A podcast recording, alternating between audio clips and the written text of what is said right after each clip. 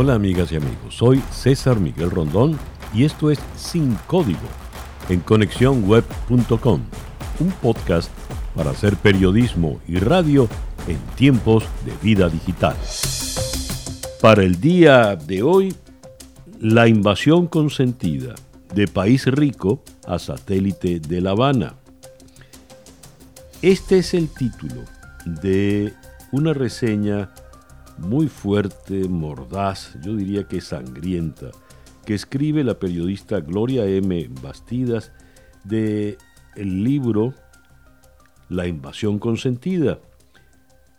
Dice la periodista Bastidas, el libro publicado por Penguin Random House, grupo editorial, narra con una prosa elegante cómo el régimen cubano hundió sus tentáculos en Venezuela hasta controlarlo absolutamente todo. Las notarías y registros, la expedición de cédulas y pasaportes, las Fuerzas Armadas, los servicios de inteligencia, el software de PDVSA, los ministerios, la rampa 4 de Maiquetía. Lo escribe Diego Maldonado, un seudónimo que busca proteger la identidad del autor. Pero el texto es mucho más que eso. La invasión consentida es la historia del monumental saqueo que hizo el régimen castrista de la enorme riqueza petrolera de Venezuela sin disparar un tiro. Así presenta Gloria Bastidas su reseña de este libro. Y nuestro episodio de, de hoy es precisamente con Gloria. Gloria, gracias por atendernos, por regalarnos estos minutos para esta conversación. Gloria, he de confesarte que pocas veces, a mis años ya, donde uno empieza a, levantar una costra importante en la piel y aprende a, volverse un poquito impermeable, pues, eh, algunas cosas no me resbalan todavía. Y leyendo esto sentí mucha indignación, una rabia profunda, coraje, como dirían los mexicanos porque lo que narras en tu reseña, que a su vez narra el libro de Maldonado, es la más imperdonable y miserable entrega de un país a otro sin disparar un tiro. ¿Por qué ocurrió esto, Gloria? Bueno, eso, ese es precisamente el acertijo que trata de descifrar Maldonado en este libro La invasión consentida, que contiene más de 400 páginas y 14 capítulos en los que el autor se dedica a hacer una radiografía de las relaciones entre Cuba y Venezuela y del descomunal saqueo que ha habido o que se ha producido de parte de los cubanos hacia, hacia nuestro país. Eh, Maldonado va bien atrás y se remonta a los, al año 59, cuando Castro hace eh, una visita a Caracas se entrevista con el presidente electo Rómulo Betancourt. Eh, por cierto, que en esa visita que Castro hace a Caracas, ya lo vemos como el actor que terminó siempre siendo.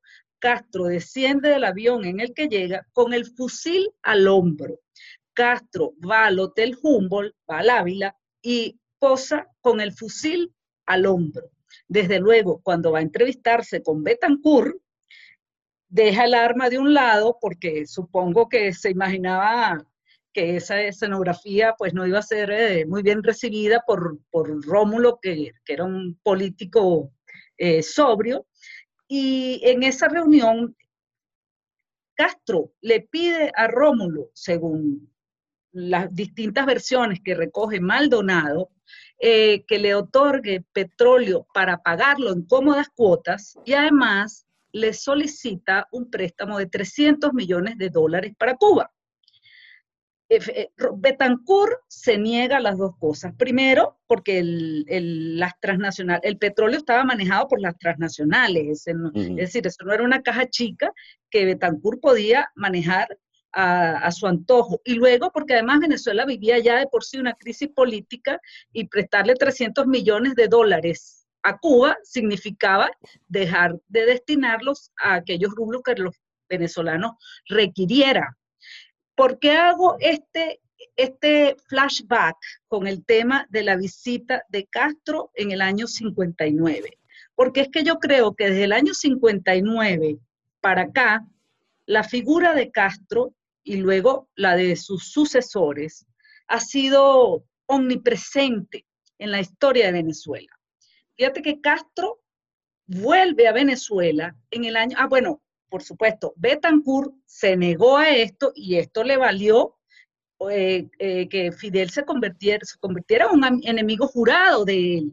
Y luego ocurre lo que ocurre en los años 60, que es que Castro instiga dos invasiones, este, la de Machurucuto y la de Tucaca. Por cierto, que en una de ellas participó el que después fue general y Arnaldo Ochoa, a quien Fidel manda a fusilar o fusilan en el año 89 por presuntamente estar vinculado al tráfico de drogas. Fíjate que ahí tenemos un elemento importante. Bueno, luego eh, Fidel, eh, pues nada, se sale furioso de esa reunión con Betancourt y entonces busca la revancha a través de la instigación del movimiento subversivo en Venezuela. Recuerda que en Venezuela tuvimos dos eh, intentos de golpe, el campanazo y el porteñazo. Además, tuvimos esas dos invasiones auspiciadas por Fidel Castro y Maldonado se toma la tarea de entrevistar a algunos de, estas, de estos de estos guerrilleros que, que, participaron en estas incursiones, entrevista a Héctor Pérez Marcano y Pérez Marcano dice que Fidel les regala un Rolex antes de que ellos salgan en su incursión. Fíjate, siempre estoy pensando en el efecto escénico y en el golpe eh, calculado de Castro, porque es que este es uno de los rasgos de su personalidad que no hay que perder de vista. Luego, ¿qué ocurre? Bueno, fíjate, eh, Venezuela rompe relaciones con Cuba en los 60, precisamente por esta este auspicio que hace Fidel Castro del movimiento subversivo y las relaciones se reanudan bajo el primer gobierno de Pérez en 1974. No solo, no solo eso, no solo eso, Gloria. Betancourt fue el artífice de la expulsión de, de Cuba de la OEA, ¿eh? Sí, sin la menor duda, sí, así es, así. Ahora, lo que quiero llegar para que tú veas que las fechas siempre son importantes porque las, eh, cuando uno ve atrás y lo ve en perspectiva, tú ves cómo ha sido este crimen, entre comillas, que ha cometido Fidel Castro. En el 59 viene y se reúne con Betancourt. No logra su cometido, no le dan el financiamiento, él se va y busca la revancha por la vía de las armas. Luego, en el 74, reanuda relaciones con Venezuela a través de Pérez y en el 89 viene a la toma de posesión de Carlos Andrés Pérez. Además, esto lo puedo decir yo con muchísima propiedad porque como reportera me tocó cubrir el banquete que dio Pérez en la casona el 3 de febrero, un día después de la toma de posesión, que fue en el Teresa Carreño.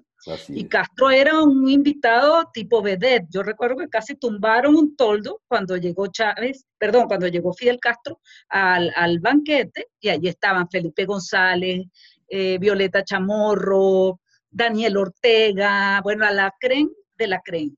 Fidel tuvo muy buenas relaciones con Carlos Andrés Pérez. Incluso cuando Chávez da el golpe en el año 92, Castro envía un telegrama que se es publicó en toda la prensa. Es de los primeros en, condenar el golpe. Y condena el golpe. ¿Qué ocurre? Luego, eh, bueno, viene esta cosa de Caldera que se reúne con más Canosa y Fidel siempre tras la revancha, invita a, a, Chávez a Cuba en el año 94. Chávez recién había salido de la cárcel ese año y se entrevista y Fidel lo recibe en el aeropuerto el 13 de diciembre de 1994. Algo que para Chávez fue una sorpresa porque él no se lo esperaba. Otro golpe de escena. Pero a lo que quiero llegar, el 14 de diciembre, Chávez pronuncia un discurso en la Universidad de La Habana, que es un discurso para mí que tiene tanta o más importancia que el del 4 de febrero. Porque en ese discurso que Chávez pronuncia en la Universidad de La Habana, que duró 36 minutos, Chávez se revela como un auténtico revolucionario.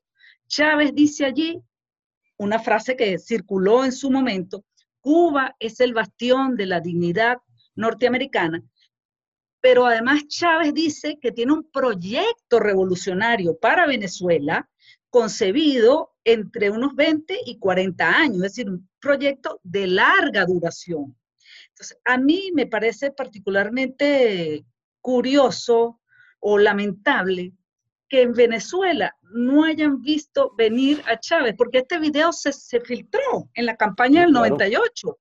Eh, y luego Chávez, claro, se pone el uniforme de hombre moderado y en aquella entrevista que le hace Ramos, el periodista Jorge Ramos, en diciembre del 98, él dice que Fidel no es un dictador.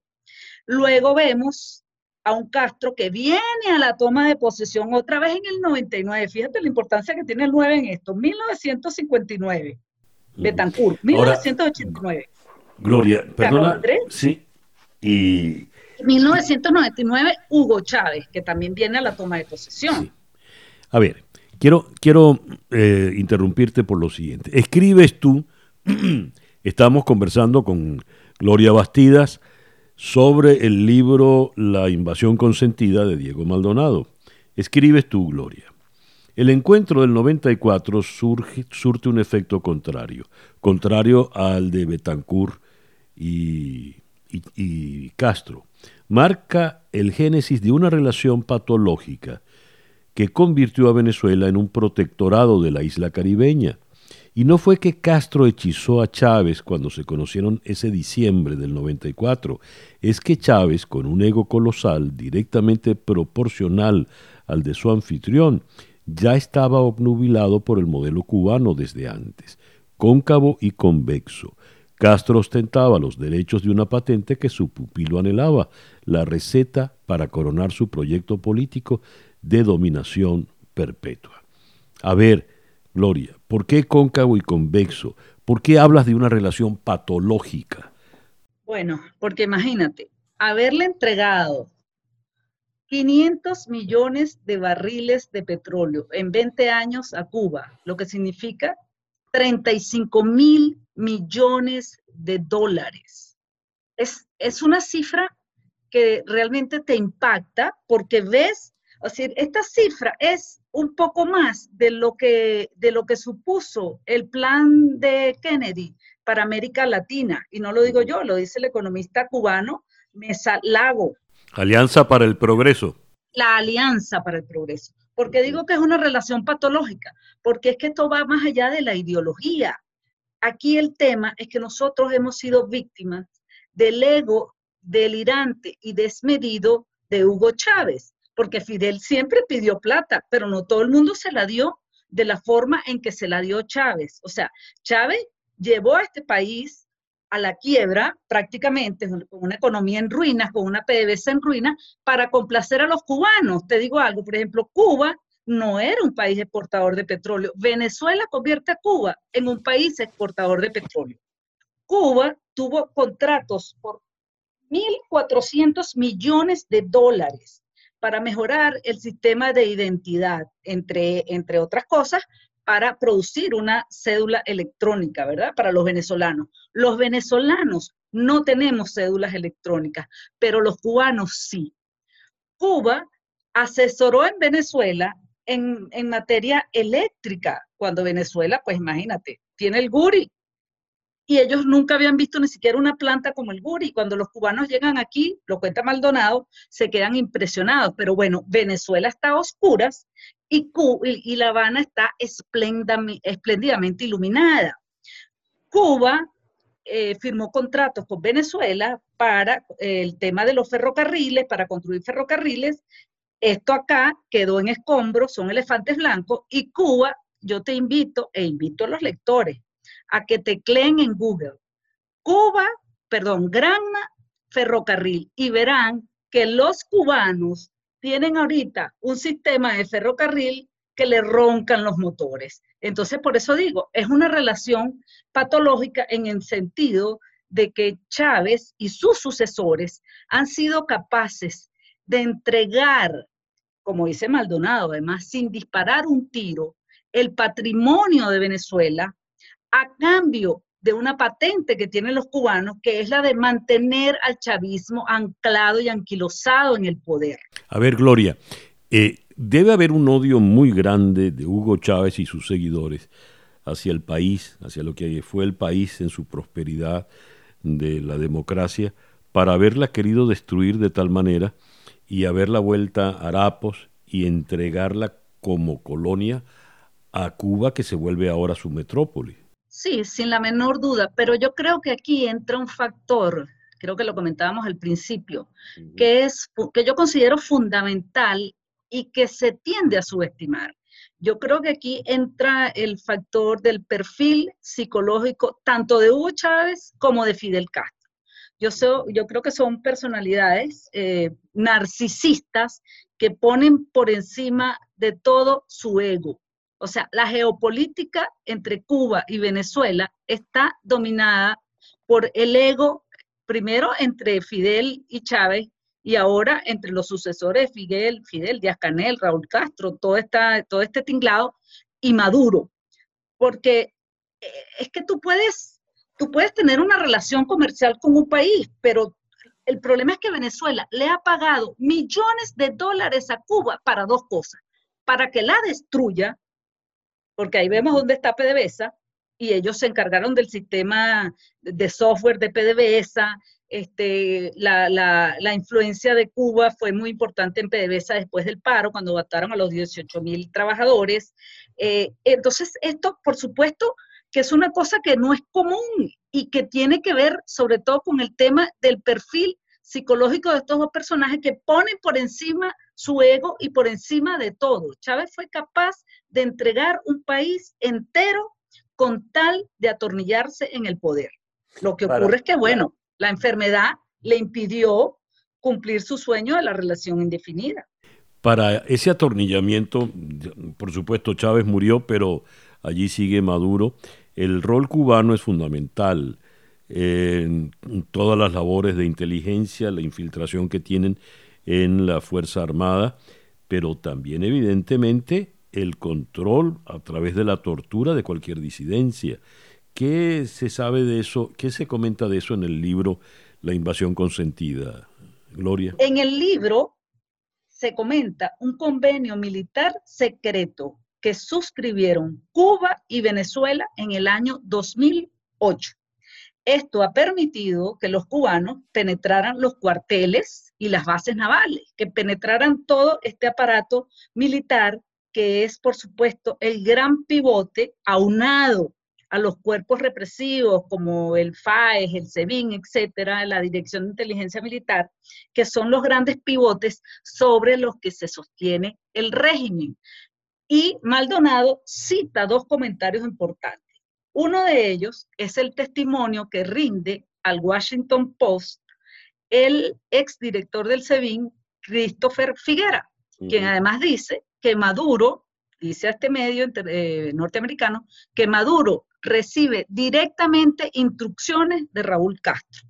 Y el otro testimonio, más valioso para mí todavía, en tanto que el personaje goza de prestigio, quien lo dice, es el que fue comandante del ejército, Alexis López Ramírez. Fue comandante del ejército creo que entre 2013 y 2014.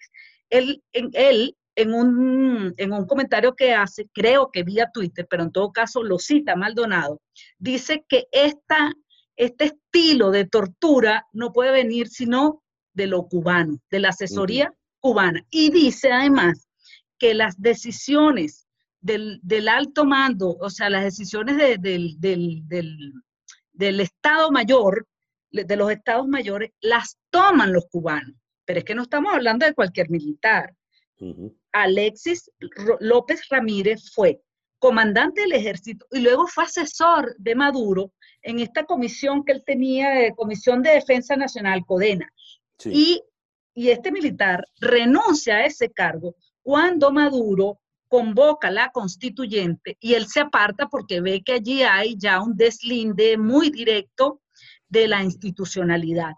Entonces, allí tienes dos ejemplos. Además, cita también eh, eh, opiniones de este militar Rivero, de Rivero. Pero sí, evidentemente, uno de los pivotes sobre los que se sostiene el, gobierno y por lo que Venezuela le debe el oro y el moro a Cuba es precisamente eh, todo este aparato represivo del Estado. fíjate tú que además... Sí. No, termina la idea, eh, sí. Además, fíjate qué interesante, porque lo que tú comentabas eh, fuera de cámara ahora, que tanto en Cuba como en Venezuela han muerto los dos tótems. O sea, Fidel Castro murió y el sistema sigue indemne. Hugo Chávez murió y el sistema sigue indemne. Entonces, esto te da una idea de cómo todas estas estructuras que, bueno, que se heredan de, de la KGB y que los cubanos han ido perfeccionando en, en todos estos años, desde los finales de los 50, este, te dan una patente que te permite manejar la sucesión más allá de quién estuvo antes en el poder y atar todo bien atado, como diría Francisco Franco. O sea, Chávez se murió y dejó todo bien atado. Igual pasa con, Cuba. Ahora, ¿qué pasa? Eh, yo creo que, es decir, creo que esto también eh, tiene que ver con el hecho de que Chávez eh, ya traía unas viejas ideas de izquierda. Recuerda que él fue, eh, eh, fue miembro del, directorio, del, perdón, del Comité Central del Partido de la Revolución de Venezuela. No lo digo yo, lo dice Hugo Chávez en la entrevista que le hace Ignacio Ramonet, en el libro de entrevista que le hace Ignacio Ramonet. Ahora fíjate, Gloria, eh, uno puede entender eh, la vocación izquierdista de, Hugo Chávez, su plan revolucionario y todo ello, pero alguna mora debió tener en algún momento por Venezuela. Eh, por lo visto no lo tuvo nunca, porque de verdad vendió por ambición personal, por enfermedad, por, por obsesión, por enamoramiento de Castro, por lo que sea, vendió al país, lo entregó, lo vendió no, porque no cobró nada a cambio lo vendió, lo entregó. ¿Cómo se puede explicar un fenómeno así? Bueno, eh, creo que allí entran dos factores. El primer factor, el que yo mencionaba anteriormente, que es que la obsesión de Chávez por el poder es patológica. O si lo quieres ver en otros términos, su visión del poder es el poder que no admite la alternancia, es el poder hegemónico, es el poder que es para siempre. Recuerda su eslogan, Chávez hasta el 2021 y después enmendó Chávez hasta el 2000 siempre. Entonces, eso, es un tema que, conecta perfectamente con esto. O sea, Chávez es un tipo que nunca hubiese querido salir del poder, como tampoco quiere salir Trump, ¿ok? Porque son personalidades que tienen sus, su, su, parecido. Eh, y bueno, y la otra cosa es que Chávez además se puso en manos de Fidel. Recuerda tú, y eso lo comenta Maldonado en el libro, que Chávez, antes del referendo revocatorio del 2004, había experimentado un revés en las encuestas. Y él logra remontar la cuesta con ayuda de los cubanos, con varios elementos que los recuerda Maldonado en el libro. Uno de ellos es las misiones. Ellos meten de contrabando más de 10.000 médicos en el país y cuando, haga, cuando arranca la misión barrio adentro, ya esos médicos estaban aquí, o sea, esto estaba muy bien planificado. Eh, los médicos comenzaron a, estaban aquí desde hace tiempo. Y en lo otro que lo ayudan los cubanos es en la misión identidad, para la cual ellos cedularon a un millón de personas. Pero ¿sabes en manos de quién estaba esa misión identidad? Nada más y nada menos que en manos de Ramiro Valdés, que fue y es considerado un, héroe de la revolución cubana, eh, pero que fue el hombre que le, montó, que le montó todo el tinglado represivo a Fidel Castro. Ya para cerrar, eh, Gloria, eh, se menciona en el libro la muerte de Chávez allá en Cuba. ¿Sabemos algo de eso? Sí, ahí, ahí se maneja el tema de la sucesión, pero fíjate qué interesante, porque esto es un esto es un signo más de cómo los cubanos pasaron a controlarlo todo en Venezuela, porque incluso la enfermedad que luego se constituye en un factor geopolítico pasó a ser monopolizada por los cubanos. ¿Por qué?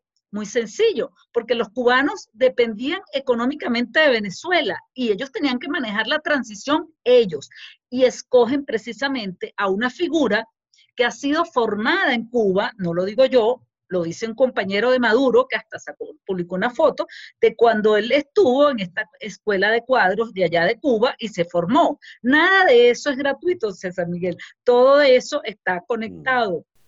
Ya. ¿Cuál es tu conclusión luego de haber leído el libro de Diego Maldonado, Gloria? Mira, mi conclusión es, primero, hay que hacerle caso a la leyenda negra.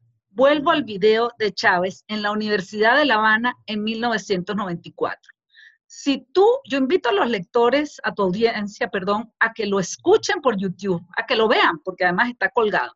Allí tú ves a un Chávez que es un embrión de un líder muy potente. Eh, y, y, ese fue un talento que Fidel Castro no dejó pasar por debajo de la mesa. Fidel Castro se da cuenta, estoy segurísima, en ese discurso de Chávez, que apenas dura 36 minutos, de que es un hombre con muchísima potencia y con una gran retórica. Todo eso se supo aquí en Venezuela en la campaña del 98. Y nadie, y nadie le hizo caso. Sí, porque es que es el típico prejuicio de la leyenda negra. Entonces, para mí, una moraleja de eso es que hay que pararle a veces a las leyendas negras, porque de allí Chávez habla de su proyecto pero concebido de 20 a 40 años, dice que Cuba es un bastión de la dignidad latinoamericana y dice incluso que en Venezuela él puede seguir buscando el poder por la vía de las armas en cualquier democracia del mundo, tomando en cuenta además que él venía de encabezar una sonada militar el 4 de febrero y estaba vinculado con la del 27 de noviembre del 92, bueno, mira, no le hubieras permitido ser candidato. Por supuesto. Me explico. Es decir, eh, el poder que está ahorita montado diría, bueno, él es un, es un terrorista. Luego, creo que la, la otra conclusión es que, mira, pasamos a ser de un país rico, tal como dice Maldonado, a un protectorado de Cuba. Pero es que esto va, va más allá de que seamos un, un, protectorado o una colonia, César Miguel, porque toma en cuenta que vivimos la era cibernética y el control que tienen los cubanos sobre Venezuela al manejar los registros, las notarías, al tener un inventario de nuestros recursos minerales, petroleros, eh, eléctricos. Ellos tienen una radiografía completa del país. Bueno, ese control es al estilo del Big Brother. Ellos controlan todo, pero en la era de la información, porque no es lo mismo haber controlado todo en la era de Isabel la Católica y Fernando VII que ahorita. Gloria, te agradezco inmensamente esta conversación, interesante por demás, y supongo que más de uno correrá a buscar el libro La invasión consentida de Diego Maldonado. ¿Dónde se consigue este libro, por cierto? Mira, César Miguel, el libro yo lo compré por Amazon, eh, la inversión Kindle. Entiendo que todavía no ha llegado a Venezuela, eh, sí se consigue en el exterior en, formato físico, pero bueno, yo lo compré por Amazon porque me pareció un tema súper interesante y, y bueno, yo quedé tan indignada como tú después de leerlo. La invasión consentida de Diego Maldonado, que es un seudónimo, obviamente, para protegerse el, el, autor. Así es. Muy bien. Gracias, Gloria, de verdad, por esta, esta, estos minutos en el episodio de hoy. Muchas gracias a ti, César Miguel. Gloria M. Bastidas, autora de este, esta magnífica reseña que pueden leer en La Gran Aldea o en mi página cesarmiguelrondón.com. Y bien, así hemos llegado al final de nuestro episodio por el día de hoy. Esto es Sin Código en conexiónweb.com, un podcast para hacer periodismo y radio en tiempos de vida digital.